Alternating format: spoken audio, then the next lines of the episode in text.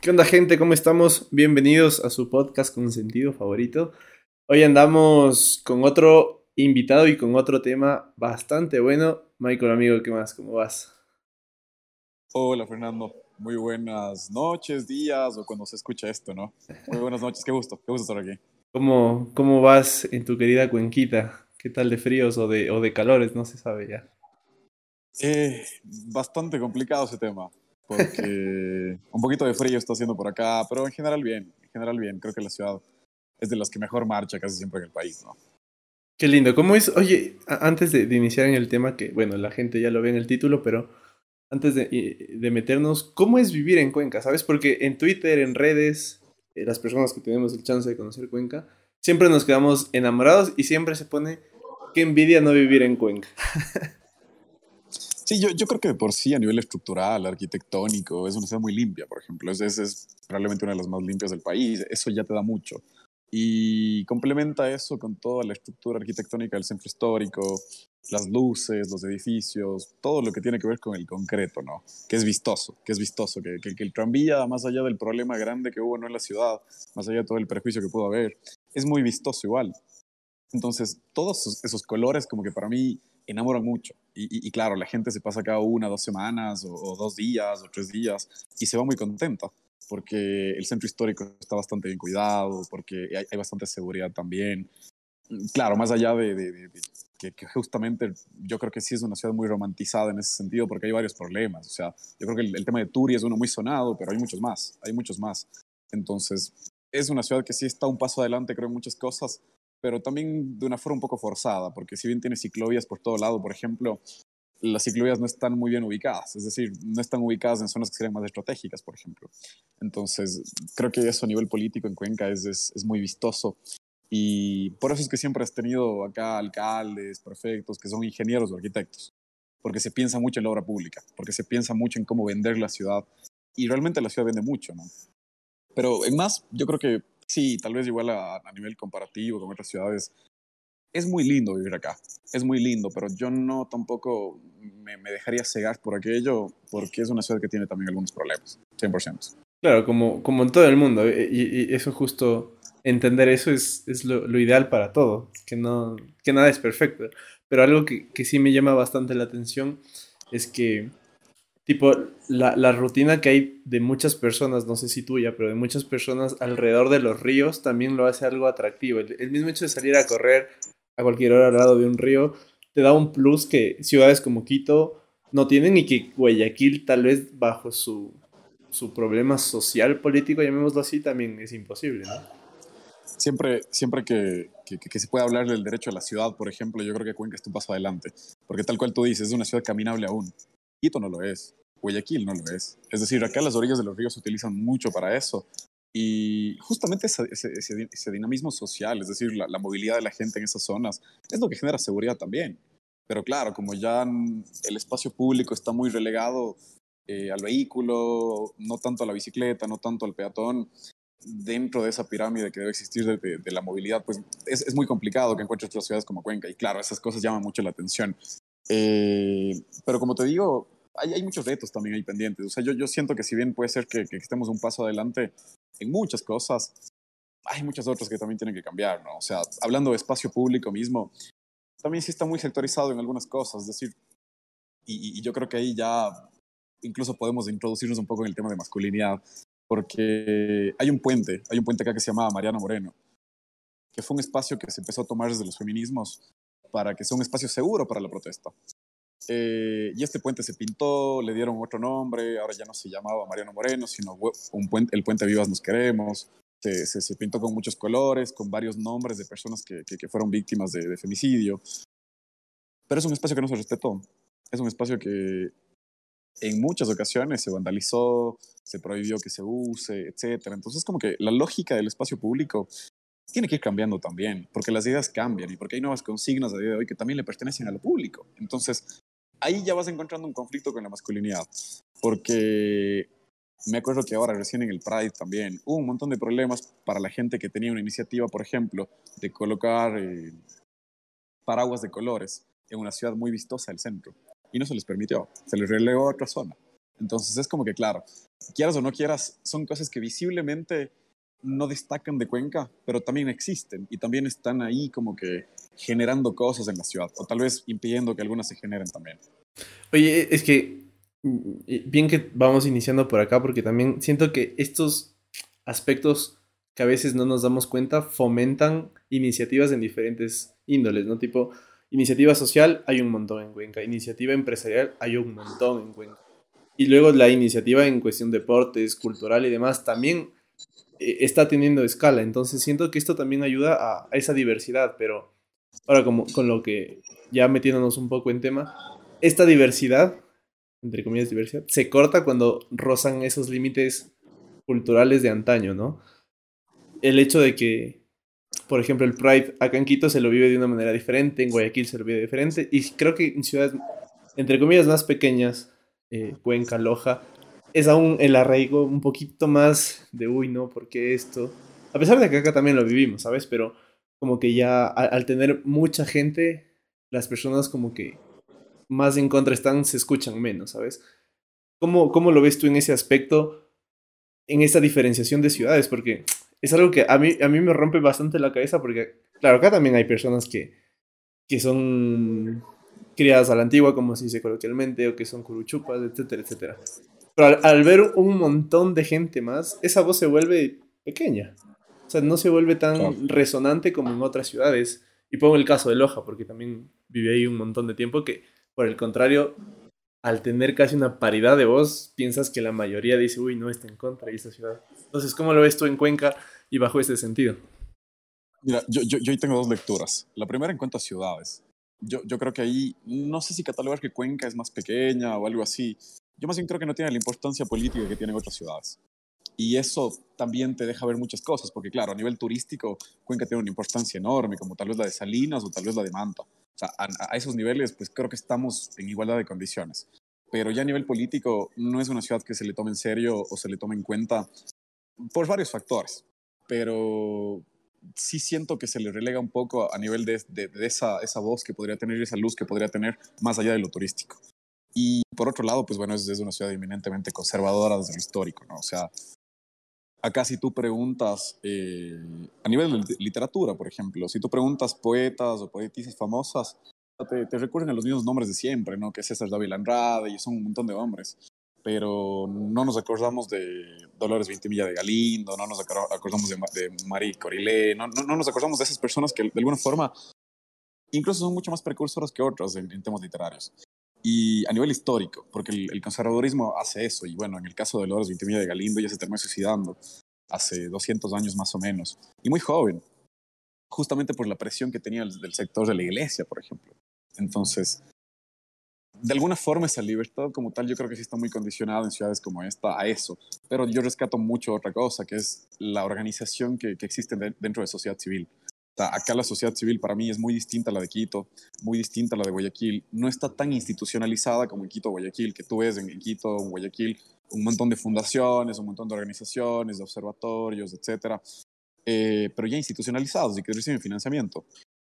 Acá no ves eso. Acá ves más algo más espontáneo, acá ves algo más de, de, colectivos y, muchísimos, como que de alguna forma no es que, por eso yo no te hablo ni siquiera de los feminismos como uno solo, sino como varios, porque hay un montón de facciones, porque está bien que la gente se organice, pero al final del día hay cuestiones comunes y una corriente común. Entonces, en ese caso, mira, yo creo que la sociedad civil acá es muy fuerte y, es muy diferente. O sea, es más espontánea, la organización como tal es mucho más autoconvocada y, y sobre todo, yo, yo, creo que, ¿por qué rescato eso de lo espontáneo? Porque no existe ningún estímulo económico, por ejemplo. O sea, no tienes proyectos que se financien todo el tiempo con recursos, sino todo es autogestión, todo es autoconvocarse, todo es autoorganizarse. Y eso está muy chévere, porque en otras ciudades no pasa. O en otras ciudades estamos muy condicionados a, bueno, pero ¿y cuánto hay? O bueno, pero chuta, ¿y cómo vamos a hacer eso si involucra dinero, no? Entonces, yo sí siento que acá en ciudades como Cuenca eso es un poco diferente, a pesar de que hay un conservadurismo muy, muy grande. O sea, y, tú lo notas de eso, eh, yo creo que ya en otras esferas, no necesariamente en estas, porque como te digo, a veces ni siquiera se las toman tan en serio, ¿no? O sea, ahora que nosotros arrancábamos con este proyecto entre hombre y hombre, o sea, mira, hermano, generalmente con este tipo de iniciativas que son nuevas, pues bueno, nosotros sí tenemos financiamiento porque recibimos como más o menos mil dólares de una, una, organización que se llama Sendas. Ellos trabajan en temas de género. Nosotros concursamos con un proyecto y ganamos eso. Pero nosotros cuando ya pautábamos en redes, por ejemplo, recibíamos comentarios de gente que es de aquí mismo, de Cuenca, de todo, hermano, de todo. O sea, al, punto de que ahí tú te das cuenta de que, claro, o sea, igual sigues en una ciudad muy conservadora, a pesar de que hay luces muy bonitas desde el Pride, por ejemplo, que te demuestran que hay mucha organización, desde el 8M, desde el 25N, desde tomarte los espacios públicos. Eso está muy chévere y eso está muy bacán. Pero sí siento que hay pasos que hay que dar más allá también. Y eso no se logra si es que no es desde lo público, desde la elaboración de políticas públicas, por ejemplo. Estas cosas yo creo que son acercamientos muy buenos de sociedad civil. Por ejemplo, y, tal vez para contarte un poco más de lo que es entre hombre y hombre. Básicamente esa, esa iniciativa nació con la finalidad de sensibilizar a los hombres en temas de machismo y micromachismo. Ahí teníamos dos estrategias. La una es un rol educativo desde los talleres. La otra es un rol más de investigación y de levantamiento de datos para luego posteriormente socializar eso. Eh, que hicimos básicamente 10 entrevistas eh, semi-estructuradas, como de 50, 60 preguntas a 10 hombres de diferentes condiciones, tanto de sectores urbanos y rurales de la ciudad. Y con eso armamos una guía, tanto del rol educativo que puede existir en cuanto a talleres que se puede facilitar en masculinidades, así como de experiencias que tienen los hombres frente a esto. Ya nos falta la última etapa nada más, que es la socialización, donde vamos a tener galerías móviles, es decir, en espacios públicos, justamente utilizando el espacio público, donde tienes unas fotos enormes con unos quotes de gente que piensa específicamente algunas cosas sobre temas de masculinidad relacionados a otros, por ejemplo. ¿Qué piensan los hombres sobre feminismo? ¿Qué piensan los hombres sobre las diversidades? ¿Qué piensan los hombres sobre la educación sexual? Etcétera. Entonces, esa es la intención como tal de este proyecto, pero yo sigo insistiendo en que de alguna forma el impacto es mínimo si es que estas cosas no son política pública, por ejemplo. Antes de meternos a, a lo grande, ¿cómo tú fuiste estructurando el significado de masculinidad? O sea, si tuviéramos que definir hoy qué es masculino o qué no es masculino o qué es masculinidad en su generalidad, ¿cómo la defines? Mira, no hay una sola definición y eso es lo bonito de esto, porque la masculinidad se va definiendo hegemónicamente conforme van pasando algunas épocas. Por ejemplo, si yo te pregunto a ti, ¿qué es hoy ser viril? ¿Qué es hoy ser atractivo? ¿Qué es hoy, eh, ser hombre? No es lo mismo que era en 1960. Y la masculinidad hegemónica va cambiando todo el tiempo. ¿Qué es esta masculinidad hegemónica? Básicamente es la dominación que tenemos de los hombres hacia lo femenino y hacia lo masculino también. Es decir, a veces sí pensamos que el machismo afecta a las mujeres, que por supuesto lo hace directamente, pero también nos afecta a los hombres, 100%, porque a veces es una competición, ¿no? Y la competición cambia conforme cambian las épocas también. Es decir, la competición en 1960 a nivel político en Europa, ¿cuál era? La pelea que tenía el nazismo por, por cómo se definían los hombres, por ejemplo, blancos, de ojos azules, este, este estereotipo de hombre. Hoy ya no tenemos ese estereotipo de hombre, pero tenemos otras luchas. Tenemos otra lucha que, por ejemplo, en algo más cotidiano, en una fiesta, tu amigo te dice, oye, yo hoy estoy más guapo que tú. Y esas, esas luchas son las mismas, pero definen la masculinidad como tal. Entonces, esos conflictos son, pueden ser grandes o pueden ser pequeños, pero como tal, el constructo de masculinidad se sigue construyendo y se sigue construyendo todo el tiempo. Ahí yo creo que eh, sería bueno citar a Jacques Derrida, que él, él, él hablaba de construcción, que es, es, otra palabra que igual resuena mucho ¿no? a día de hoy, desde los feminismos, desde las masculinidades, que ojo que igual siempre que se escucha masculinidad y feminismo no son cosas antagónicas. O sea, no es que las mujeres militan en los feminismos, los hombres en las... No, no, no, no, no, no. Son cuestiones muy diferentes y que tienen otro enfoque. O sea, e, esto va más de, de, qué, queremos ser los hombres para ser mejores hombres, si vos quieres, o para ser menos hombres sin H y con B pequeña, tal vez para ser menos de eso y ser un poquito más hombres en, en, en el sentido estricto. Porque no hay un manual como tal. O sea, si yo te digo que la guía que nosotros elaboramos a partir de este proyecto es un manual para ser hombre, no lo es en absoluto. Porque cada uno tiene una lucha interna, hermano, todos los días. O sea, yo creo que acá no puedo hablar por ti, pero sí tal vez por mí. Yo creo que en el momento hemos sido violentos, 100%, hacia las mujeres y hacia hombres mismos también. Y eso no nos ha permitido explorar emociones, eso no nos ha permitido entablar mejores relaciones. Porque claro, una, una, de las cosas que termina pasando no solo frente a las mujeres en cuanto a violencia, sino también hacia nosotros mismos, es que no podemos construir relaciones sanas por la masculinidad que tenemos y que llevamos adelante. Aquí te hago un paréntesis y, y se me viene a la mente algo que, eh, por suerte, digo, yo soy de esa parte de personas que, que puede seguir y construir una terapia, que creo que hoy por hoy tan importante es. Y mi psicóloga me dijo algo interesantísimo, eh, lo ve desde la psicología de Jung, y es la sombra, que justamente ataca a los machos de no verse en una sombra, o sea, de no verse en la forma eh, violenta que normalmente somos los hombres, en la forma eh, egocentrista, en la forma eh, individualista, y esa sombra es la que ataca cuando sale. nos ha de haber pasado, y, lo mismo, me, imagino que tú y, tu círculo también debe haber experimentado casos en los que los hombres que no expresan un montón son los más violentos, por eso mismo, porque no atacan a la sombra desde, desde la raíz. Y creo que eso es algo que se me vino a la mente porque al entender eso e, es, interesante también cómo cambiamos nuestras formas de ver el día a día, nuestras actitudes y obviamente las relaciones ya interpersonales, hombre-hombre, hombre-mujer. Totalmente. Mira, cuando nosotros empezamos a plantear este proyecto, no lo hicimos de cero, es decir, con el grupo de seis personas con, las que trabajamos en esto, eh, venimos de un proceso mucho más largo. Venimos de un proceso de hace dos años, por ejemplo, en la mitad de la pandemia, literalmente cuando estábamos encerrados en nuestra casa, de reunirnos una vez a la semana, leer temas de masculinidades y conversar y compartir y tener un círculo de masculinidades entre nosotros. Ese proceso duró como dos, tres meses pero no es que eso te da la credencial para decir, ah, ok, ya soy deconstruido, ya soy un mejor hombre. No, no, no, en absoluto. Eso creo, creo que te abre más puertas y te abre más dudas y te abre más cuestionamientos día a día de cosas que estás haciendo bien y que estás haciendo mal. Yo siento que antes de eso, 100% ejercí violencia en algún, en algún espacio de la vida. Y después eso también lo hice. Entonces eso no es que me cambió la vida, eso no es que me dio la credencial para decirte hoy soy un hombre, sin H. No, no, no. Eso no funciona así. Entonces, luego de este proceso que fue reciente, ahí es donde también dijimos, ok, hay muchas cosas que ya han cambiado en nosotros y creo que estamos tal vez listos para plantear algo como proyecto. Porque no es algo como así, como te digo, tan espontáneo, decir, ah, no, hoy decidí ser un mejor hombre, no, en absoluto.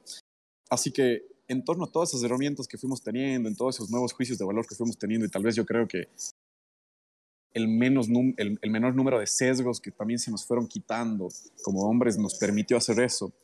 Y, y, el reto no termina ahí. O sea, yo me acuerdo que dimos dos talleres presenciales esta última vez con niños, con, con gente entre 16 y 18 años. Y era un poco más complicado, porque incluso era una población que, eh, digamos, está bajo la, el, el, manejo de aldeas, que es una, un espacio que maneja niños que tienen problemas en sus hogares.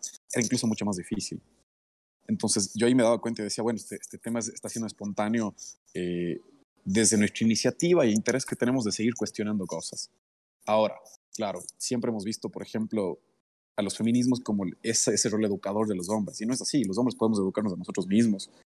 Pero ni siquiera te digo educarnos, cuestionarnos. O sea, empieza todo por ahí. O sea, no, no, no empieza así como que por el manual de la vida, sí. No, no, no. Pero justamente para que esa sombra de la que tú hablas no nos ataque todo el tiempo. Porque la llevamos dentro, 100%. O sea, y, y le hemos traspolado tantos espacios que ahí sí, justo pensaba eso ayer, antes de ayer, eh, yéndonos a espacios más grandes, ¿no? ¿Cuál es el principal problema que tienen los partidos políticos, los movimientos políticos hoy, hoy día? Que esta semana tienen que ya cerrar todas las, las asambleas de democracia interna para inscribir los, los, digamos, las primeras ternas de, candidatos. ¿no? De ahí veremos si es que son hábiles o no son hábiles.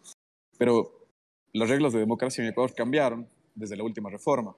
Y es que tú tienes que cumplir con un 25% de cuota de jóvenes entre 18 a 29 años y también tienes que cumplir con una cuota del 25% de mujeres. Entonces, ¿eso qué les obliga a los movimientos y partidos? Si bien ya la, alternancia se da en las listas de concejales, por ejemplo, eso, eso ya siempre existió. Ahora hay una nueva regla. Y es que, por ejemplo, inventémonos que en Pichincha hay cuatro cantones nada más. Eh, de esos cuatro cantones, una tendría que ser candidata a alcaldesa en uno de esos cuatro cantones si es que es un movimiento provincial. Si es que es un movimiento nacional, tiene que cumplir igual exactamente con el 25% de personas o jóvenes o mujeres. Les pones en un conflicto muy grande. ¿Por qué? Porque nunca pensaron en esto. Porque nunca formaron a su gente dentro del movimiento para hacerlo. Por eso es que ahorita casi nadie ha inscrito aún en, en el CNE las ternas, porque tienen este problema, porque no tienen mujeres como movimientos provinciales para decir, ella va a ser la candidata a alcaldesa. No tienen eso. Entonces les colocas en un conflicto tan grande que no debería existir, ¿no? O sea, no debería haber sido ese el conflicto como tal eh, nunca en temas políticos. Siempre debió haber como que habíamos esta paridad de hombres y mujeres formándose dentro de los movimientos, pero nunca fue así. Entonces ahorita, hermano, este, este problema, mm, incluso te digo que les va a dejar a muchos movimientos sin inscripción de candidaturas. A ese punto, porque en algunos cantones no tienen mujeres, porque en algunos cantones no tienen candidatas a mujeres alcaldesas, Entonces, ahí te das cuenta que la política pública como tal puede ser muy beneficiosa, pero siempre y cuando se trabaje al respecto. Si los movimientos se están preocupando la última semana nada más de esto, imagínate el problema tan grande que tenemos desde, desde lo masculino, que así elaboramos lo público, así elaboramos lo político, desde los hombres nada más, hombres decidiendo por hombres siempre, toda la vida. Y esa ha sido la historia de, de gran parte de la región y del mundo prácticamente. Pero, claro, hablar de ahora de cómo se pudo haber hecho hace un montón de años no entra al caso, pero a veces estas medidas por y por eso también se pierde como esa legitimidad, no sé si el término está bien empleado, para, para estas luchas. Y es que hacemos este tipo de medidas, como el, de poner un porcentaje a, jóvenes y mujeres versus un porcentaje gigante hacia hombres, pero este tipo de medidas lo que hace es un conflicto, como tú bien lo, lo ejemplificas, que hace que, ay, ¿para qué están poniendo esto si bien estábamos como estábamos antes? Y, lo que hace es como retrotraer la intención, o sea, nada que ver con, con la verdadera intención que sería fomentar la participación educativa hombres, mujeres y, jóvenes en, en, temas ya de por sí complicados de la política. Entonces, ¿cómo sería el, el, tratar eh, bajo este punto de, es que yo ya no sé ni, ni, cómo decirlo, pero bajo el punto de, equidad a la final, ¿no? Hombres y mujeres accediendo a las mismas posibilidades bajo las mismas condiciones a cargos tan importantes. Bueno, mira, ese es un tema de cambio generacional, 100%. O por eso es muy importante que gente que, que, hoy está sobre menos de los 30 años, que no esté involucrada directamente en política, pero que algún día tiene la intención de hacerlo, por ejemplo, tenga muy claras estas cosas y sepa que no tiene que trabajar las últimas dos semanas en su terna de mujeres y que lo empiecen a trabajar los cuatro años y que los movimientos y partidos, por ejemplo, sean movimientos y partidos cuatro años, pues no, no, no un mes antes de elecciones, un año antes de elecciones, como generalmente funciona, si es que esas cosas empiezan a cambiar con generaciones distintas, eso está muy bueno, porque a veces, claro, como jóvenes pensamos que la participación política es o en movimientos y partidos o, o en algo relacionado a lo público. Y no pensamos en sociedad civil, por ejemplo. No pensamos en formarnos primero en sociedad civil y entender cómo funciona el mundo un poquito también. Yo, insisto, está muy bueno que jóvenes entren a oxigenar movimientos y partidos.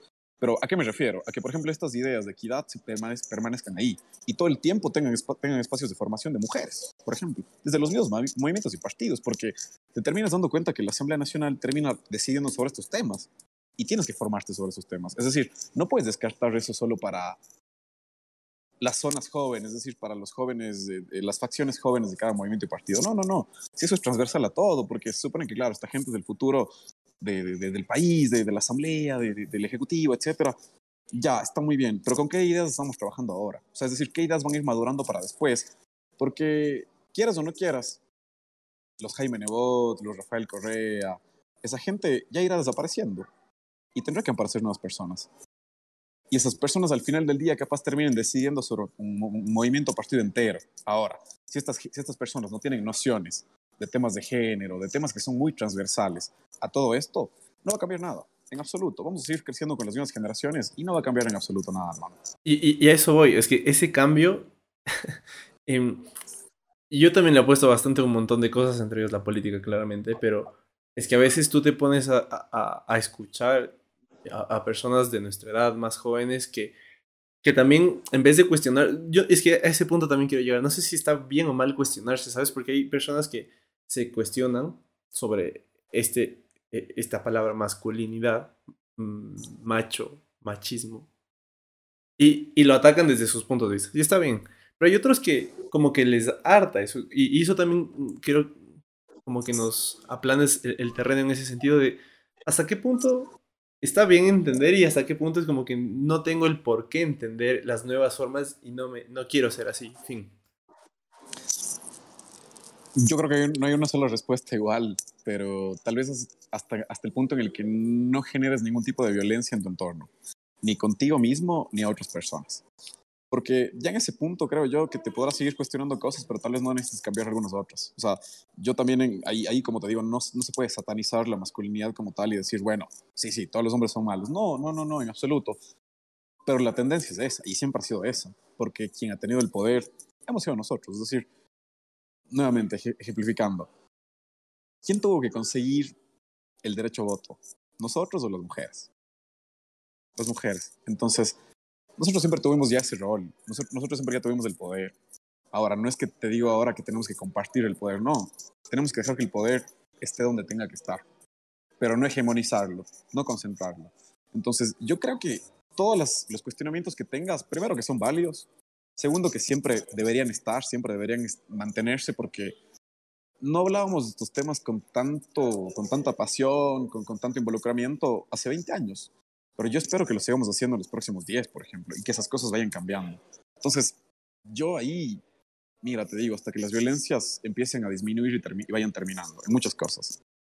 O sea, ya a día de hoy no hablamos de esclavitud, por ejemplo, pero es una cosa que nos, nos tomó un poco de tiempo entender que realmente la gente no, no tiene por qué ser esclava una de otra tengo la misma expectativa con estas cosas, que podamos seguir conversando, que podamos seguir criticando las cosas y a partir de eso cambien. Si no, mano, es muy complicado. O sea, yo, yo creo que, que, que, en todos los sentidos, ¿no? Si, si, quieres volvemos a hablar del tema político, si quieres volvemos a hablar de temas estructurales de política pública a nivel de obra pública, si quieres hablamos de todo eso, pero yo creo que ese cambio generacional es el, el único que al menos a mí me da la esperanza de decir, ok, hoy entre hombres intentemos educarnos un poco intentemos tener nuevas ideas y cuestionar algunas anteriores. Porque si no, nada de eso va a cambiar, mano. Pero ¿cómo, ¿cómo podemos estructurar ese cambio generacional? Porque al final quienes, digamos, están dando la posta son quienes crían a las nuevas generaciones y, y bajo los mismos preceptos y conceptos de, de los significados de ser hombre, digamos, por así decirlo. Y cuando llegan estas personas criadas bajo ese modelo a toparse con personas que tienen otro concepto de masculinidad, existen los choques y ahí se ve reflejada la violencia y mal o bien termina siempre para un lado. Entonces, ¿cómo, cómo se podría nivelar un poco? No sé si, insisto, no sé si los términos son adecuados para el tipo de conversa, pero es que, ¿cómo equiparamos para que la, verdaderamente la generación que viene tome la posta y sea el, el cambio que nosotros visualizamos, ¿no? Es que no, tampoco, tampoco yo creo que esto es como que insisto, una planadora, una planadora que, que, te convierte en una nueva persona y te hace pensar distinto y, y, y ya, ya no existe la violencia, no. Como tal, el iceberg de la, de la violencia de género, que, que, imaginándonos un iceberg como tal, tenemos una parte muy visible y otra que no es tanto, que está literalmente debajo del agua. La parte más visible es la que nosotros cono conocemos, conocemos como femicidio, la parte más visible es la que conocemos como agresiones sexuales, pero tenemos toda la parte que está debajo, que es la que sostiene también esto, que son los micromachismos, que es el humor sexista, y un montón de, de facciones que sostienen lo otro. Entonces, ahí tú podrías decir, bueno, podemos destruir el iceberg como tal, o podremos ir, ir destruyendo poco a poco esto. Considerando que un iceberg es muy grande, yo creo que lo, lo, lo, lo primero es ir desapareciendo lo que tú consideres que deba desaparecer primero en tu vida. Porque nosotros no es que estamos ocupando acá un rol de educadores para decirte, Fernando, mira, esto tú tienes que hacer mejor en la vida para que no para que seas, no seas un macho, sino seas un hombre. No, tú tendrás que darte cuenta de eso. Y lo único que sí intentamos hacer es despertar un interés en que tal vez te cuestiones. Entonces, si tú me dices a mí que hay una sola respuesta para cambiar como tal todo el paradigma de los próximos 50 años de qué significa la masculinidad y qué significa ser hombre, no lo sé. Hoy, en día de, a día de hoy, yo no tengo muy claro qué significa ser hombre a nivel de virilidad, por ejemplo. Porque tal vez es una cosa que ya no persigo, porque tal vez es una cosa que que ya no me llama la atención ser. O sea, ya no sé si hoy virilidad, por ejemplo, es estar chuta que bestia así súper bien, ir al gimnasio, ser una persona así como que de facciones muy atractivas. No sé si eso es lo que a día de hoy eh, me interesa. Pero tal vez a mucha gente sí, y, y, eso no está mal. Lo que está mal es que tú creas eso como superior a la persona que no le interesa tener ese tipo de, de características. Entonces, yo creo que así como te digo, podemos ir desmenuzando cada una de las situaciones cotidianas y no tan cotidianas y empezar a ver qué podría ir cambiando. Porque a veces pensamos que la gente, por ejemplo, que juega fútbol es superior a la gente que juega básquet en países como Ecuador. Y eso es como que simplemente un, una, un gusto. O sea, como que me digas, oye, me gusta la pizza con piña o sin piña, y, te respeto igual, no pasa nada. O sea, aquí nadie es superior por esas cosas. Pero claro, o sea, los conceptos de masculinidad se van construyendo en torno a ese tipo de cosas, en torno a la superioridad y no, que existe de algunos gustos, que existe de algunas diferentes situaciones que, que, te pueden atraer o no en la vida. Entonces, ir cuestionando eso, yo creo que es el primer gran paso. O sea, no, y de ahí, mira, yo te digo también, insisto, o sea, yo, yo sí soy muy creyente de que a nivel de política pública esto puede ayudar mucho. ¿Por qué? Porque, por ejemplo, yo me imagino que la guía, que, que, que luego ya, una vez que se lance, te, te, te, compartiré, esa guía, por ejemplo, yo no le veo mal que se pueda incorporar en escuelas y colegios, por ejemplo. O sea, tal vez no en esos mismos términos que está la guía, pero sí adecuarla a espacios educativos mucho más formales, para que tengas un acercamiento a esas cosas, para que no pienses que solo hay un, un, un, grupo de seis boludos ahí que creen que tal vez hay que cuestionar cosas y te dicen, no, mira, es que no, no, no, no. O sea, tal vez yo creo que a, a nivel educativo, en, en, el país también se pueden incorporar estas cosas y, y, y, tal vez allá no están tan satanizadas, no son tan meme, no, no, no son tan, tan esas cosas, no, sino son algo más formal, porque existe, porque es real, porque si tú me preguntas a mí, si alguna vez me hablaron de feminismos, por ejemplo, en la escuela o en el colegio nunca lo hicieron. Yo me enteré luego. Y por suerte, tal vez digo, yo me enteré de un lado en el que no les cogí odio y rechazo, que es lo que tú dices hace un momento. O sea, es decir, hay un punto en el que esto se vuelve cansino. Y hay un punto en el que esto dices, no, no, pero es que, es que esto que lo... Y yo no lo digo, pero sí mucha gente. Y es como, bueno, tal vez no comprendimos sus conceptos nunca porque nunca tuvimos un acercamiento a eso. Tal vez no comprendimos que las familias son diversas, que la sexualidad es diversa, porque nunca tuvimos un primer acercamiento a eso en un espacio tan formal como la escuela o el colegio, o la universidad mismo. Entonces, y a día de hoy pensamos que esas cosas no se están elaborando como ciencia, cuando sí lo están haciendo. Y ojalá, y ojalá, como te digo, se vayan incorporando a los espacios más formales. Porque vuelvo, insisto, este sigue siendo un espacio informal, sigue siendo sociedad civil. Seguimos ateniéndonos a lo que podamos o no despertar en la gente. Y como te decía, cuando socializamos el proyecto, despertamos un montón de rechazo, un montón de odio, un montón de decir, oye, eh, chévere tu curso de, de, de, cómo ser hombre, pero ojalá sea necesario en 200 años, porque hoy no necesitamos nada de eso. Y es como que, bueno, está bien, tal vez son perspectivas que, yo te digo, para mí ella cumplimos con incomodar a esa gente. ¿Por qué no va a cambiar? Porque esos pensamientos no van a cambiar. Ni siquiera les podemos hacer la invitación a cuestionarse, porque ya son espacios totalmente cerrados a hacerlo. Entonces, también no es menos cierto que no todas las generaciones son así, ¿no? Como que quieren evitar violencias a través del trabajo de masculinidades, por ejemplo, no. Pero sí hay mucha gente que en cambio ya con el hecho de haberse incomodado, digo yo, que le obligues como tal a tener que comentar un post que nadie te dijo que comentes porque tu masculinidad se ve un poquito amenazada por estas cosas. Yo ya cumplí con esas personas con este proyecto. Con otras, pues bueno, yo creo que cumples de otras maneras, porque me acuerdo que teníamos en los talleres, por ejemplo, gente que hace humor, gente que hace teatro. Decía Chuto, oye, yo creo que no sé cómo dividir muy bien la línea entre el humor sexista y lo que yo hago. Entonces, claro, ahí yo no te puedo decir cómo, porque no soy profesor de nada, pero lo que sí te puedo decir es que si es que estás incomodando a alguien de forma violenta, probablemente sí debas repensar el, el, el, guion que estás utilizando dentro de tu, de tu show, por ejemplo. O sea, 100%. Entonces, yo creo que igual hay cosas a día de hoy que sí apoyan mucho esto, eh, como la música, como la música. O sea, yo soy muy fan de, gente que hace música, no sé si decirte como una perspectiva de género, pero sí de una forma mucho más consciente, mucho más consciente. Y que no se aprovecha de las luchas, o sea, que por ejemplo no utiliza, o sea, hay, este término de los aliados, ¿no? que es muy recurrente de los hombres hacia los feminismos, como que nuestra forma de militancia como hombres de los feminismos puede ser, el, aliado. Pero yo te digo, o sea, hay gente que es aliada mucho más violenta que la gente que ni siquiera lo es. Y es simplemente tal vez para justificar un poco, como para decir, bueno, no, no, ya no soy tan violento. Ya ahora con esto soy una persona deconstruida y es como que chuta. Ahí dices, no, es que incluso eso le hace daño mucho a los movimientos femeninos como tal, porque dices, ¿quién está militando ahí? Hombres que son más violentos incluso que la gente que no milita. Y es como que, claro, eso solo haces tal vez para limpiarte un poco tus culpas. Cuando lo puedes hacer de un espacio propio como el tuyo. Y yo recuerdo siempre que, tal vez no entendía muy bien este concepto, pero tenía una amiga que me decía, oye, la verdad, porque yo decía, me interesa mucho esto del feminismo, porque me, me atrae mucho, o sea, las consignas que proponen, todo lo que se propone a día de hoy en cuanto a la sexualidad, en cuanto a muchas cosas. Y me decía, sí. Y lo bueno de esto es que nosotros tenemos nuestro espacio, nuestro espacio porque nosotros lo creamos, pero lo que le corresponde a los hombres es crear sus propios espacios también. Y yo no había entendido muy bien cómo hacerlo, porque esta conversión la tuve hace seis años. Desde hace dos como que fui entendiendo a qué se refería. Y, y es justo eso, ¿no? Que al final, claro, por lo mediático que son las luchas a veces feministas, por, por, por todo lo mediático que esto puede llegar a ser, uno quiere ser parte también como en el paro, por ejemplo. O sea, en el paro yo creo que es la, la, forma más legítima de decir, bueno, aquí todo el mundo que tiene el interés legítimo de estar aquí es parte. Ya, pero acá no. Acá no, porque acá es un espacio que no te pertenece. O sea, el objeto social de la lucha como tal son las mujeres. ¿Tú qué tienes que hacer ahí?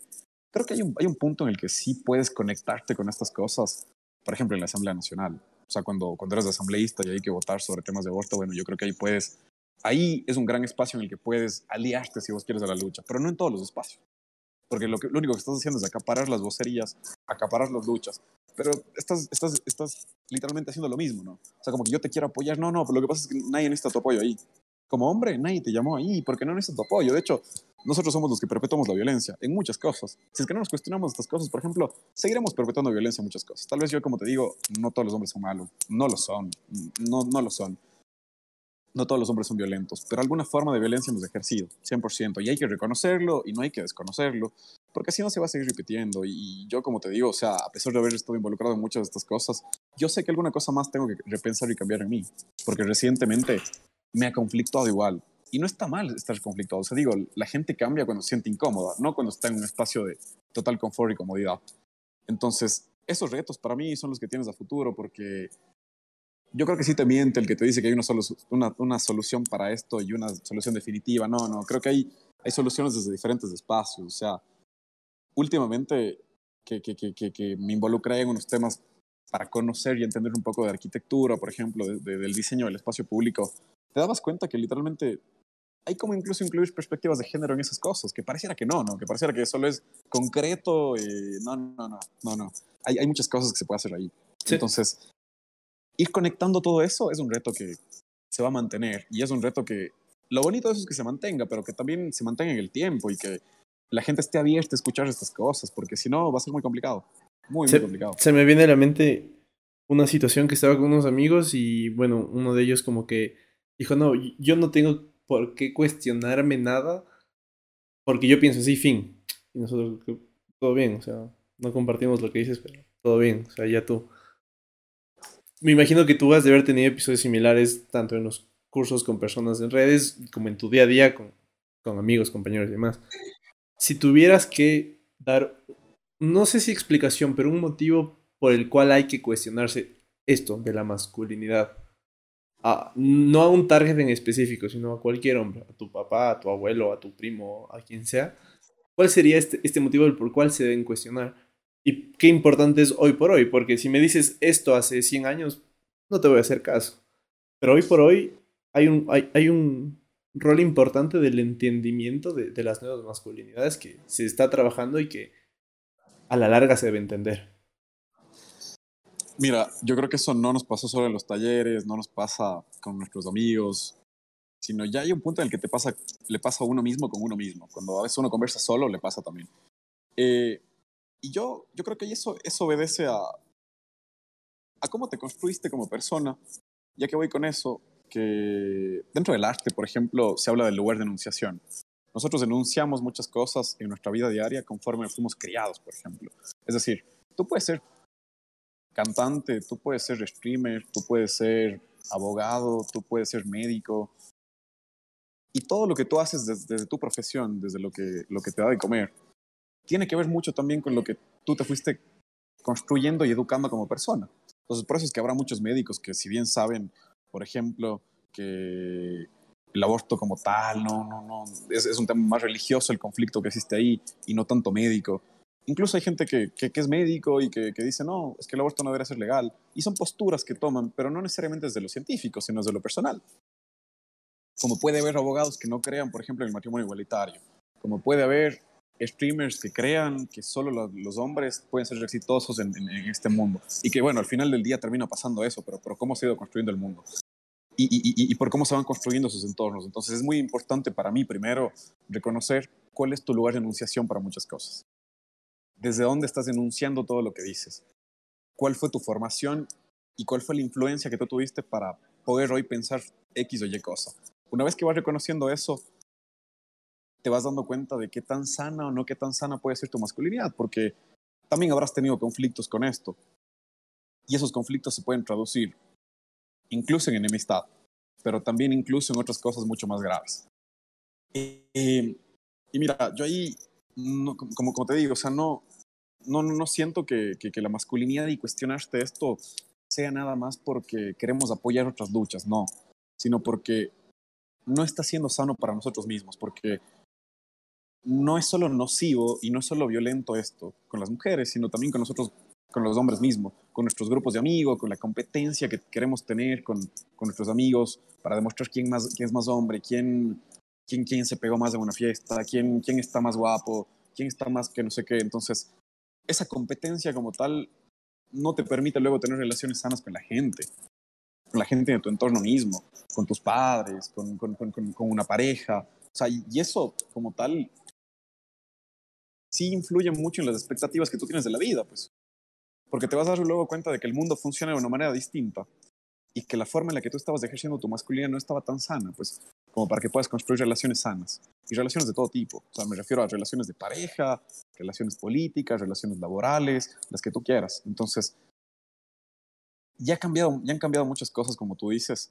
Y yo creo que si es que al menos algo de interés te despierta este tema, lo primero es tal vez dejarte guiar por alguna cosa, es decir, por, por algún libro, por... Mira, nosotros dentro de los talleres básicamente queríamos hacer un acercamiento no tan violento, porque creo que hay muchas cosas que pueden cuestionar a nivel macro, pero a nivel mínimo nosotros hablábamos de los arquetipos de la masculinidad, por ejemplo, que son cuatro arquetipos.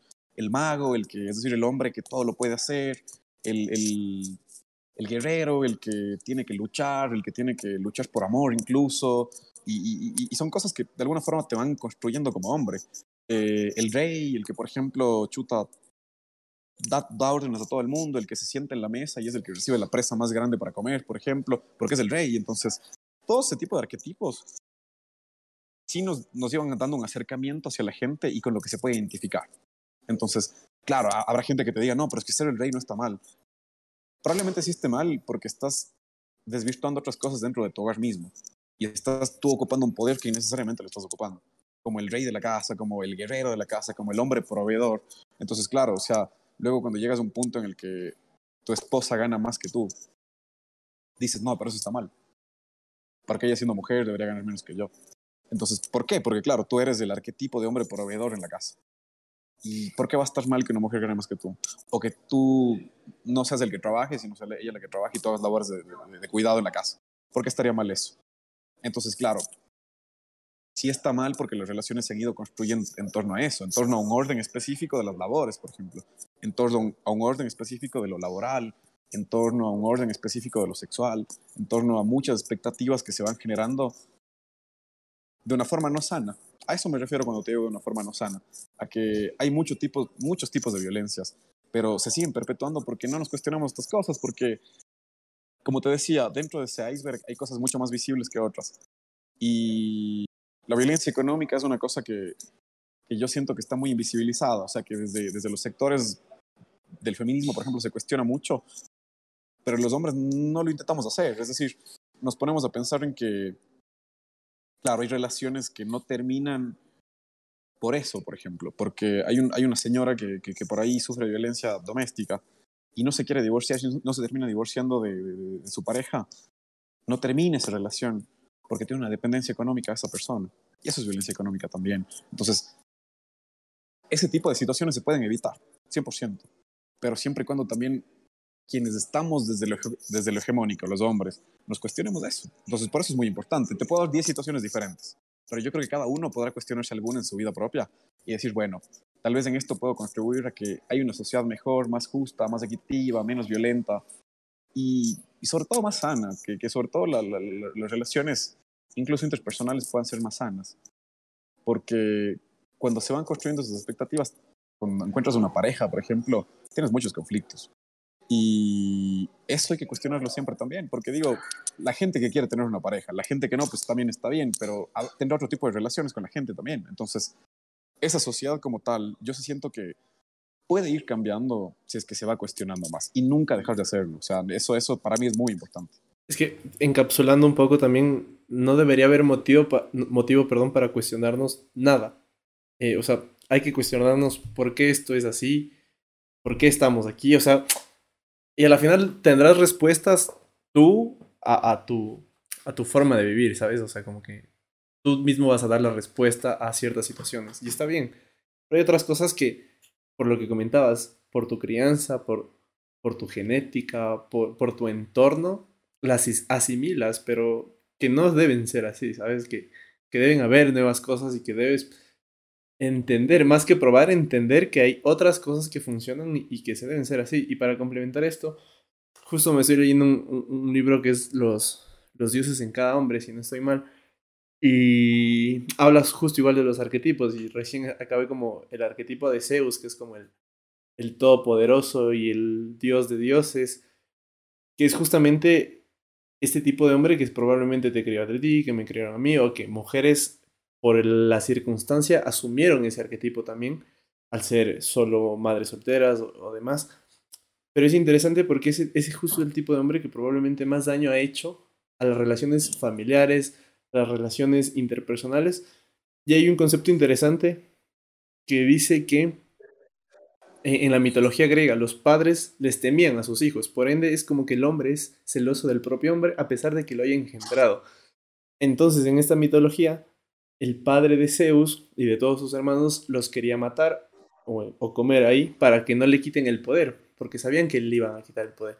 Entonces, claro, la mamá hace muchas cosas, a uno lo bota al mar y sale Poseidón, a Zeus lo cambia por rocas y lo manda por ríos y así, ¿me entiendes? Y es algo interesante esa lógica porque salva que luego Zeus, eh, Poseidón y los demás hermanos nacen, eh, perdón, crecen eh, y tienen sus hijos y les vuelve a pasar lo mismo tienen el miedo a que los hijos les reemplacen. Entonces, es interesante todo esto y, y, plantearse no está mal. O sea, digo, vivir conformes creo que es lo peor que en la actualidad nos puede pasar porque hasta cosas tan, eh, no sé si decirlo inservibles, pero cosas tan banales como las redes sociales que hoy por hoy son tan útiles a la vez, cambian día a día.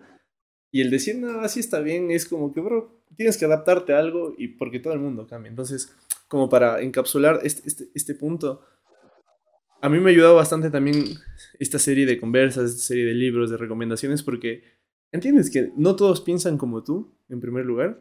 Entiendes que hay otras realidades que si no las hablas al menos, no las vas a entender nunca.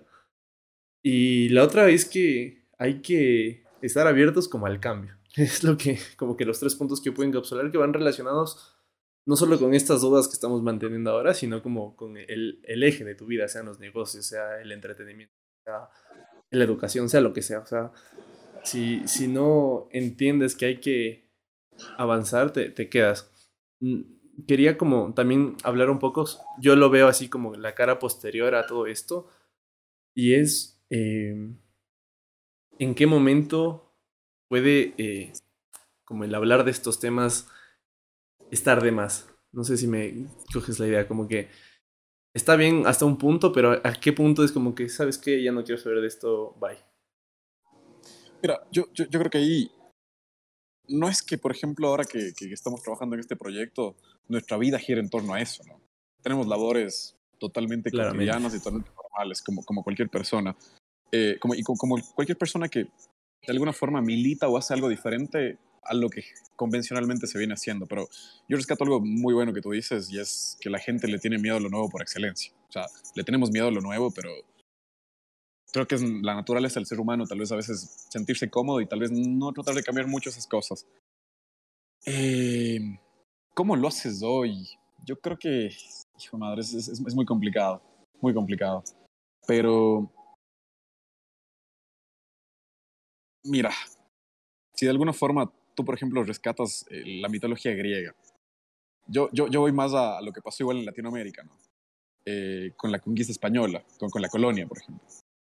Eh, cuando la colonia española aún no había llegado acá, ya existían estructuras de violencia, ya, ya, existían jerarquías entre hombres y mujeres, y las mujeres tenían una labor, y si es que eras una mujer morena o negra, tenías otra labor aún de sumisión mucho más grande.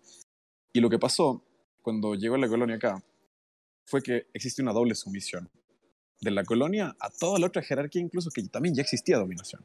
Entonces, eso de origen te genera muchos problemas.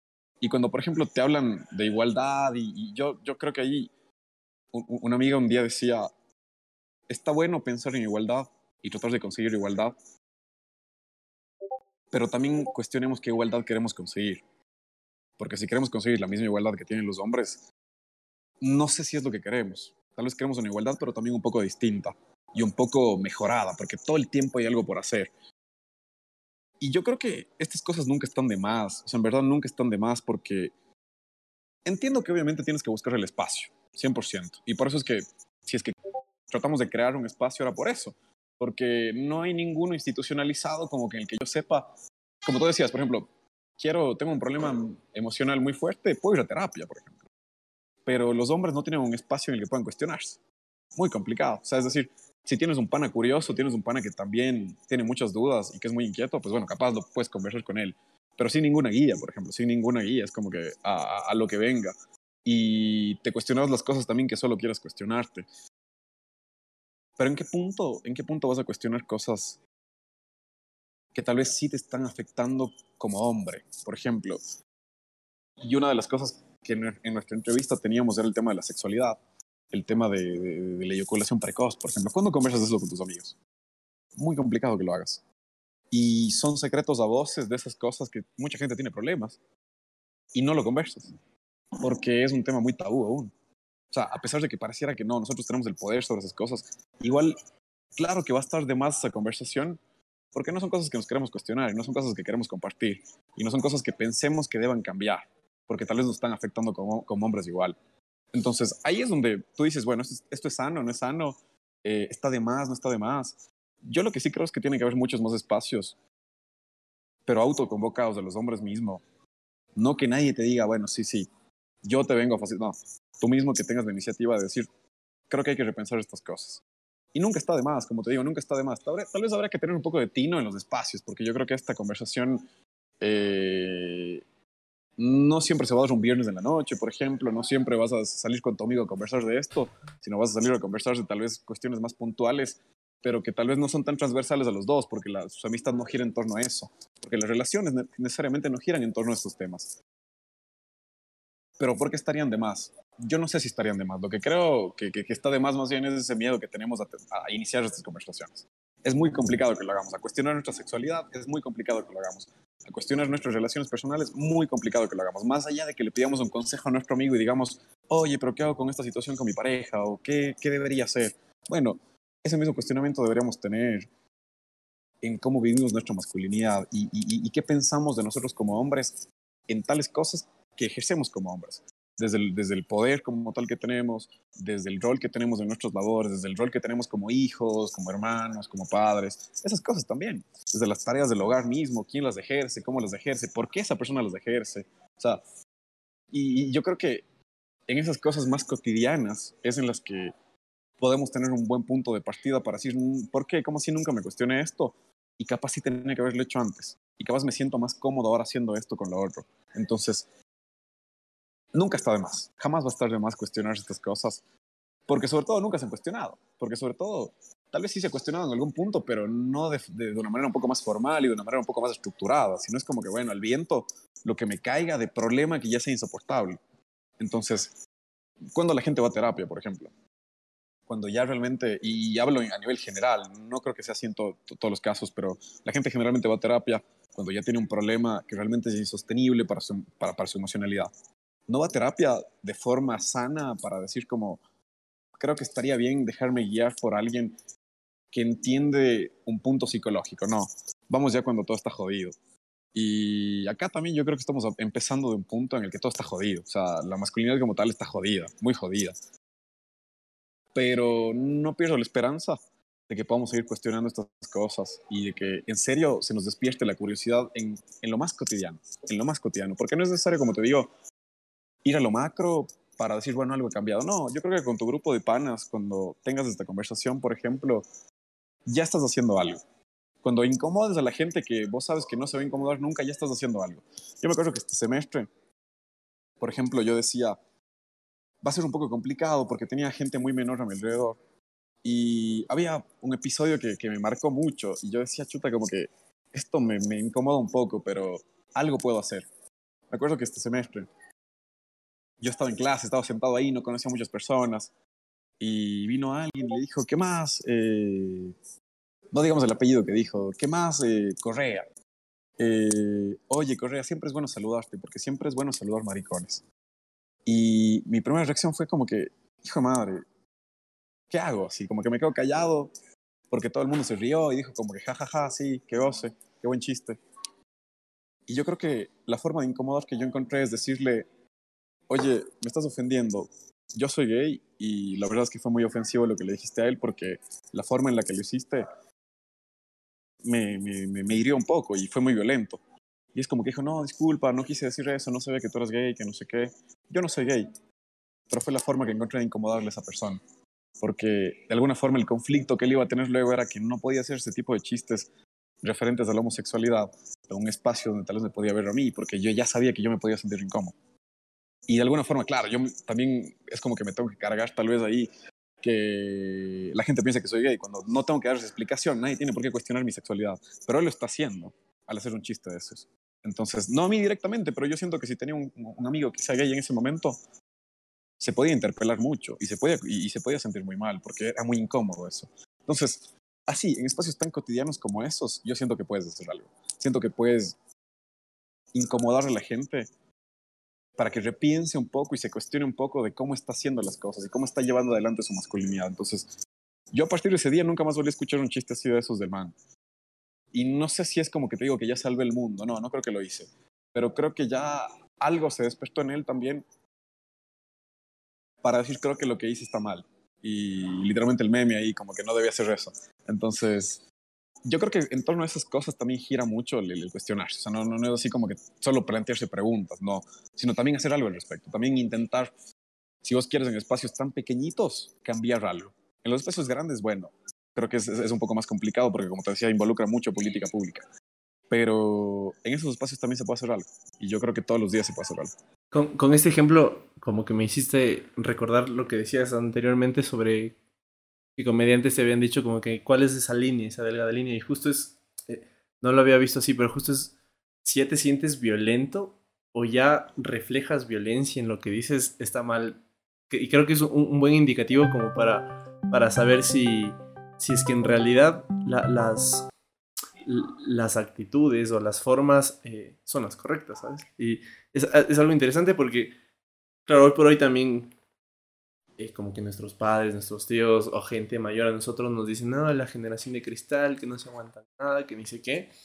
Porque claro, ellos crecieron y nacieron en entornos así. o sea, es que, y, nosotros que nos preguntamos eso, ya somos los que no aguantamos nada. Y esto me parece interesante porque se ve reflejado en gente como, como tu compañero de clase que lo ve igual, porque seguramente creció así y porque normalizó algo. Y, y esos, o sea, son términos que a mí también me conflictúan y me conflictuaban y seguramente me conflictuarán, pero que hay que irlos entendiendo. O sea, que a la final nada estuvo escrito y no porque hayamos nacido de alguna forma significa que no existen más formas de vivir, ¿sabes? Y, y eso es algo que yo coincido bastante contigo en el hecho de que es en el día a día en el que desde que podamos con nuestros hermanos menores, mayores, padres, sobrinos, primos, lo que sea, hay que irles de a poco haciéndoles, y yo soy partícipe de, de no implantarles nada, porque al final como que hay gente más susceptible a otra de, de lograr como que una forma de pensar, si se quiere ver así, sino más bien como darles esa,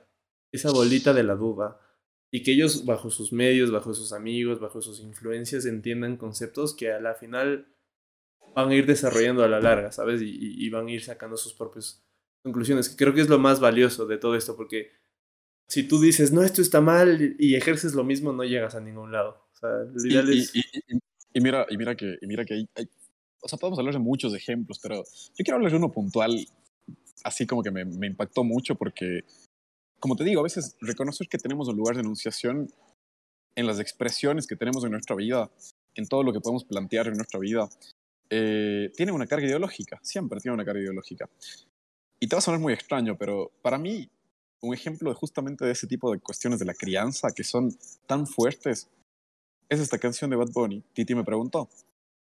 ¿Por qué? Porque en principio, claro, lo, normal es que cuando eres niño te digan que tengas muchas novias, que le des el besito a la compañera, que, que mientras más personas besaste cuando eres un niño eres como que más hombre. Y luego, en cambio, llegas a la adultez y dicen, no, cásate solo con una, porque tienes que casarte solo con una. Y es como, bueno, tenemos ese punto de partidas de la crianza que, que te dicen acumula mucho, sé un hombre que, que, tiene todo a su disposición, pero ya cuando seas grande te portas serio.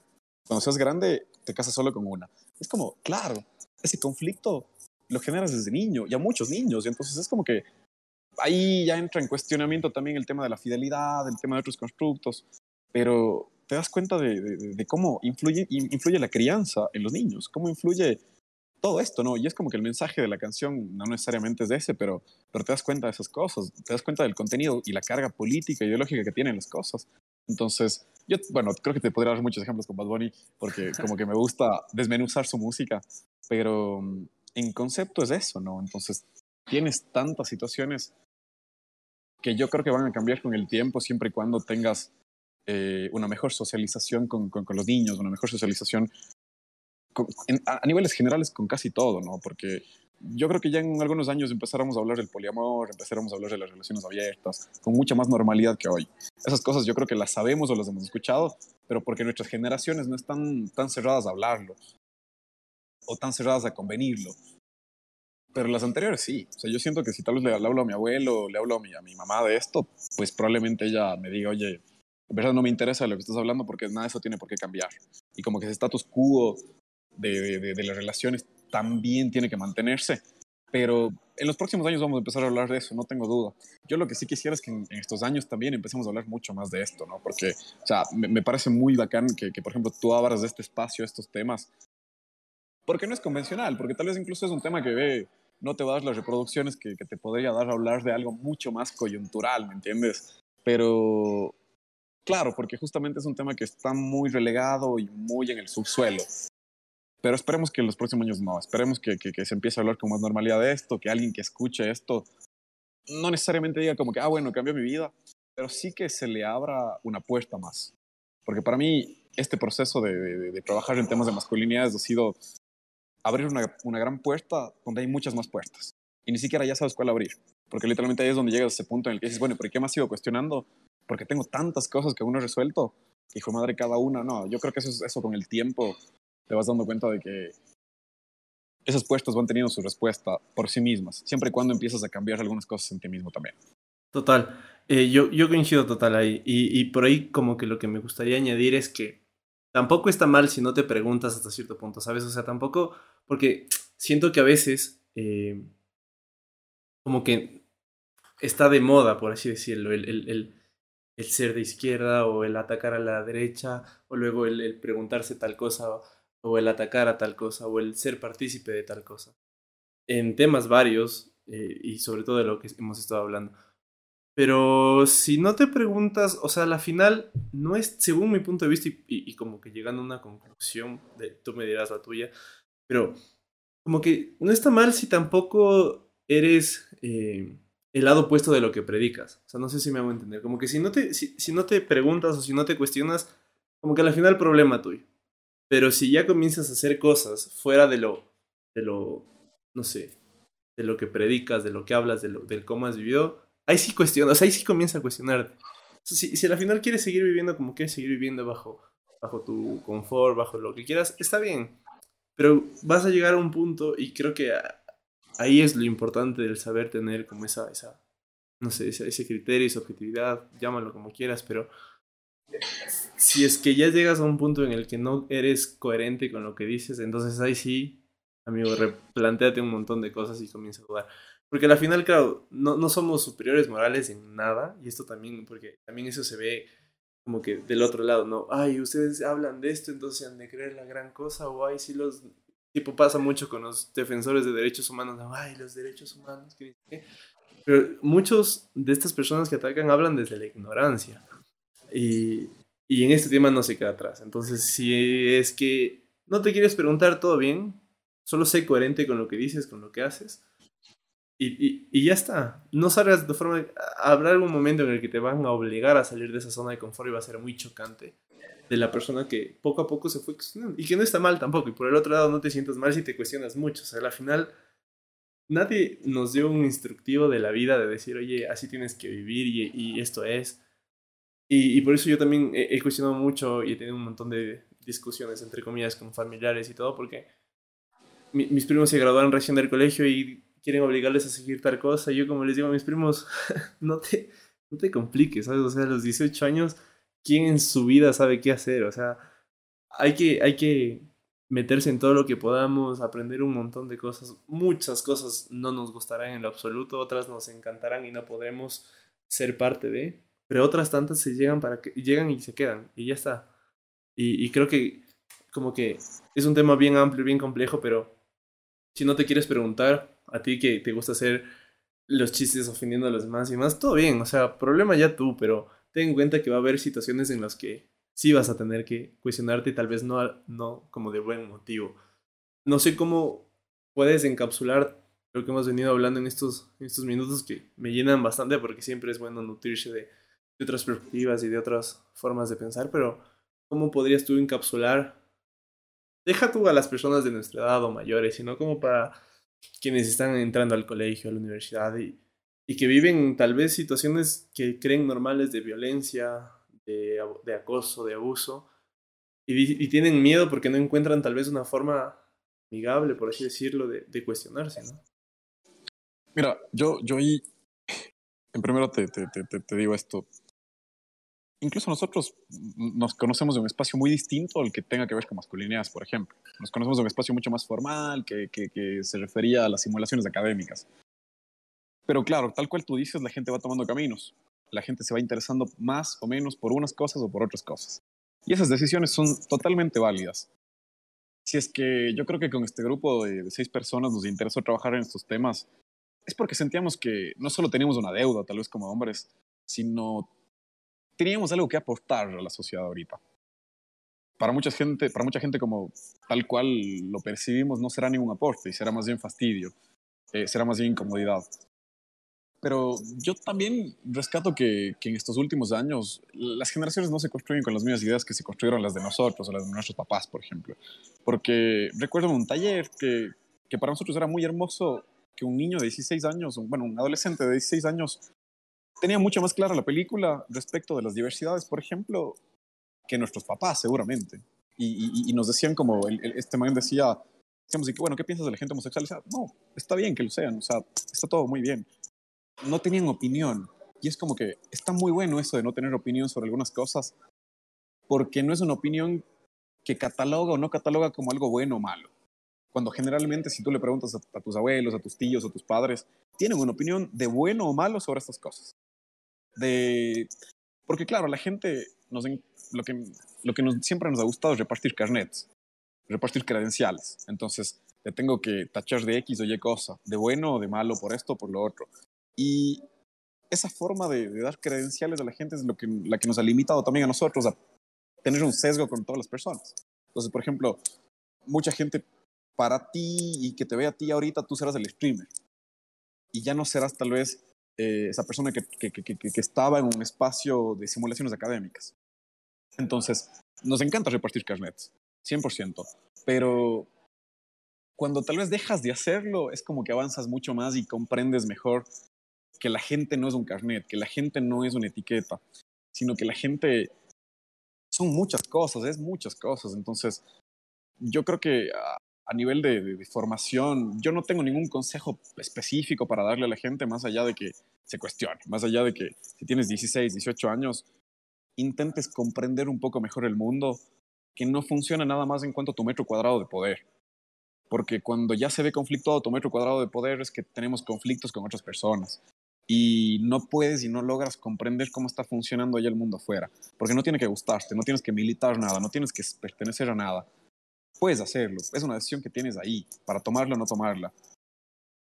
Pero lo que 100% tienes que hacer es respetar esos, esos espacios que no, no, no son los tuyos. Yo creo que yo, por ejemplo, no soy una persona provida, pero yo no puedo tal vez tratar de pasar encima de ellos por lo que yo pienso cuando ellos tienen su propio espacio y ellos se autoconvocaron para eso, para defender la vida en los términos que ellos consideren. Podemos tener un debate sobre eso si quieres, pero es que como tal, las organizaciones sociales, las organizaciones sociales no me refiero a las que tienen institución, a los que tienen nombre y apellido, no.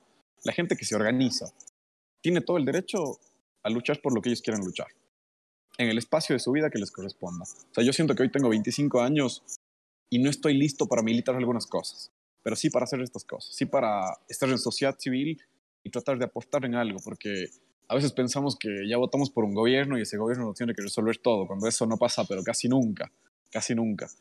Entonces ahí es donde entra el rol de sociedad civil para también tratar de ser un paliativo a muchas de esas cosas que ellos no están resolviendo.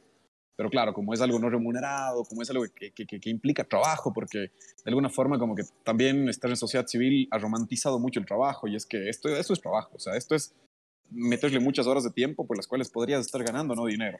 Y si bien ahorita, por ejemplo, nosotros tenemos un financiamiento para este proyecto, no era para lucro personal, era para invertir en el proyecto mismo. Y así lo hicimos. Entonces, yo siento que, que ahí nunca entendimos tal vez muy bien qué significaba ser ciudadanos, por ejemplo nunca entendimos muy bien que realmente lo público nos pertenece a todos y que ahí podemos hacer muchas cosas para, para ir cambiando e ir mejorando todo lo que somos hoy. Lo que entendimos más bien es que o estás en lo público o estás en lo privado y no hay un punto medio, no hay un punto en el que tú le puedes aportar muchas cosas a la sociedad sin ser institución. A eso voy, con decirte que hay que involucrarse más, mucho más, en las cosas que a nosotros nos gusten. O sea, si, si, si te gusta la música, y por ahí sabes que hay una asociación de músicos, fuera full bacán que te puedas ni siquiera adherir a eso, pero sí enterar de cómo funciona. Porque la gente se organiza y, a mí sí me gusta entender cómo la gente se organiza para saber qué puedo hacer yo o qué puedo aportar. Entonces, a veces sales del colegio a los 17, 18, 19 y lo primero que dices es no aprendí nada en el colegio. ¿Por qué? Porque todo lo que tú aprendiste no se conecta con cómo está funcionando el mundo. O sea, la, fórmula química de cómo las valencias se, se, comparan ahí en una fórmula química, no, no, te está resolviendo lo que está pasando aquí en la plazoleta cuando hay una pelea y no sabes ni por qué hay la pelea. No está muy conectado eso lo uno o lo otro. Entonces, claro, yo siento que tal vez a nivel educativo estamos muy desconectados de las realidades. Por eso yo decía algún día fuera tan lindo que en el colegio tenga ciencia política, por ejemplo, para que entiendas un poco mejor de que si es que ya a los 16 puedes votar, entiendas un poco mejor qué estás yendo a hacer porque es una cosa que luego va a ser obligatoria. Y capaz no te gusta la política, lo cual está buenísimo igual. Puede gustarte o no gustarte. Pero capaz ya estás un poco más enterado de lo que estás yendo hacer. Y capaz no dices y sales a la vida como, como, como la cuota política, como, como, como el joven que es parte de esa fracción que yo tengo que convencer a alguien para que vote por mí. Y es algo totalmente transaccional, es algo totalmente clientelar y no termina siendo algo espontáneo como lo que es la política, como que estás decidiendo sobre realmente ideas que te identifican. Por eso es que últimamente la gente que gana elecciones no gana por una ideología, porque ya esto ya, ya, ya quedó muy atrás. Gana por causas específicas, muy específicas. Por una, dos, tres causas específicas es que la gente gana. Una elección presidencial o una elección donde tú quieras. Pero porque no estamos entendiendo más allá de lo que hoy es mediático. Y si es que hoy algo es mediático, me aprovecho de eso. Entonces, si me aprovecho de eso, gano una elección. Y al final no va a cambiar nada, porque simplemente gané una elección para esto y para lo otro. Por eso es que, sin meternos en otro tema, pero creo que me parece interesante mencionar esto. ¿Y por qué te hablo mucho de lo político? Porque yo siento que ahí está la mayor esfera de decisión y la mayor esfera de cambio. Cosa que no pasa mucho. Pero como te digo, porque no hay ninguna integralidad ahí. Por eso es que a mí, sí me molesta mucho a veces que la gente te diga, eh, somos gente nueva, y creo que este era el eslogan de algún, algún candidato presidencial, somos gente nueva y nunca nos involucramos en política. No, lo que pasa es que ahí lo que tú me estás diciendo realmente es que no tienes ninguna credencial para estar ahí y nunca quisiste estar ahí. Es simplemente un interés momentáneo. Cuando realmente hay gente que se ha preparado toda su vida para hacerlo, y no necesariamente para ser catedrático, para ser profesor, no, no, no, sino todo el tiempo ha estado tratando de involucrar e incorporar cosas a su conocimiento para decir, ok, hoy es el momento de hacerlo y puede ser gente nueva, eso está muy bueno. La, la política necesita renovación todo el tiempo. Pero no gente que quiere improvisar en este momento y decirte como que, bueno, hoy me dieron ganas de hacer esto. No, eso, eso a mí me demuestra que tu interés nunca fue colaborar en lo público. Entonces, eso como tal, yo siento que sí cambia desde lo educativo. Desde que tú en el colegio digas, chuta, bueno, tengo ya una noción más allá de lo cívico. Una noción más allá de saber qué colores son los de la bandera y cuándo es el día de la bandera. Eso está bueno, eso está bueno, pero a nivel histórico, a nivel funcional a día de hoy, las masculinidades, lo legislativo. Hay un debate entero de qué se puede dar en el colegio hoy por hoy para que sea funcional. Entonces, e, es muy complicado porque yo entiendo que nuestra educación es muy tradicional en ese sentido. Entiendo que hay métodos como el Montessori que te dicen, mira, tú estudia lo que tú quieras estudiar. Y hay gente que se enfoca solo en la música, desde los 14, 15 años. Hay gente que se enfoca solo en las artes. Hay gente que se enfoca en las ciencias sociales. Y eso está muy bueno porque le das a la, gente la capacidad de decidir. Pero mientras siga siendo el, sistema estructural educativo tan rígido, tan tan poco real y tan poco apegado a la realidad, es muy complicado. Así que yo creo que ahí la labor que nos toca es seguirnos autoinstruyendo, autoeducando, autoconvocando bajo los intereses que tengamos. Hacerlo bien, hacerlo de forma comprometida, hacerlo de forma consciente y responsable, porque si no, no va a cambiar nada. Si no, lo que va a pasar es que sigamos tomando las decisiones que otra gente ya tomó y sigamos replicando los mismos problemas, por ende, que otra gente ya provocó. Así que yo creo que va por ahí, sobre todo el tema de ser joven hoy, el tema de, de, tratar de innovar un poco. O sea, yo creo que a día de hoy la innovación se le relaciona mucho con el emprendimiento y cosas así, pero creo que hay como innovar en muchas cosas y, y, el emprendimiento no es solo generar oportunidades y, cosas de valor, no es solo generar oportunidades económicas. Creo que emprender a día de hoy es también emprender en lo social, emprender en, en muchas cosas, involucrarse, en general involucrarse. O sea, a lo que a ti te gusta, involucrarte mucho más, comprometerte mucho más con eso. Porque si no, de alguna forma, como todo va a estar muy disperso, muy desconectado, muy líquido, y nada termina cambiando, porque nada es sólido, nada se, se empieza a juntar. Entonces, cuando las cosas empiezan a juntar, las personas empiezan a juntar, bueno, cambian las cosas también y aparecen nuevas cosas. Y ahí se producen los cambios, justamente. Em, no, a la final me quedo con eso. Si no te quieres cuestionar, yo reitero, no te cuestiones, sé coherente y si te llega el momento te va a chocar duro cuando te toque cuestionar. Y por el contrario, si te estás cuestionando, que sea de todo. Y no solo por, por gusto o por moda, que también es lo triste que está pasando hoy por hoy. Amigo, te agradezco por tu tiempo. Me quedo con full dudas. Ahí armamos otra, otra conversa. sí, sí. Hay muchas cosas que se pueden tomar desde lo educacional, desde lo político, desde lo más humano posible también, que involucra todo y es salvaje como todo se conecta con todo. O sea, es que podemos hablar solo de masculinidad, pero son temas tan importantes que hay un sistema educativo fuerte, un sistema político fuerte, hasta una formación familiar fuerte. Entonces. Pero ojo, tampoco, y reitero lo que decía antes, no somos nadie para decirte esto está bien, esto está mal, a la final tú descubre tu camino y, y estas son solo conversas que te pueden dar alguna pauta para forjar tu criterio.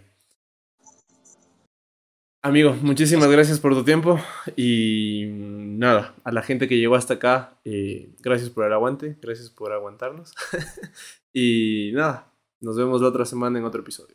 Bye. Nos vemos, hasta luego. Muchas gracias.